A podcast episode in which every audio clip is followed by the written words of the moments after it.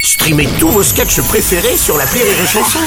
Des milliers de sketchs en streaming, sans limite, gratuitement, gratuitement sur les nombreuses radios digitales Rire et Chanson.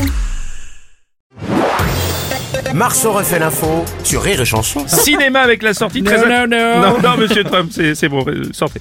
Cinéma avec la sortie très attendue aujourd'hui du second volet des Trois Mousquetaires intitulé Les Trois Mousquetaires Milady. La première partie sortie en avril avait attiré plus de 3 millions de spectateurs en salle.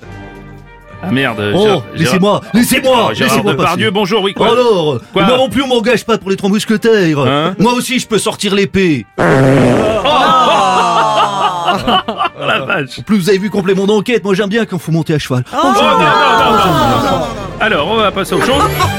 Alors, le spécialiste cinéma, Dominique Besnéard, bonjour. Bon ben c'est un super film, c'est sûr.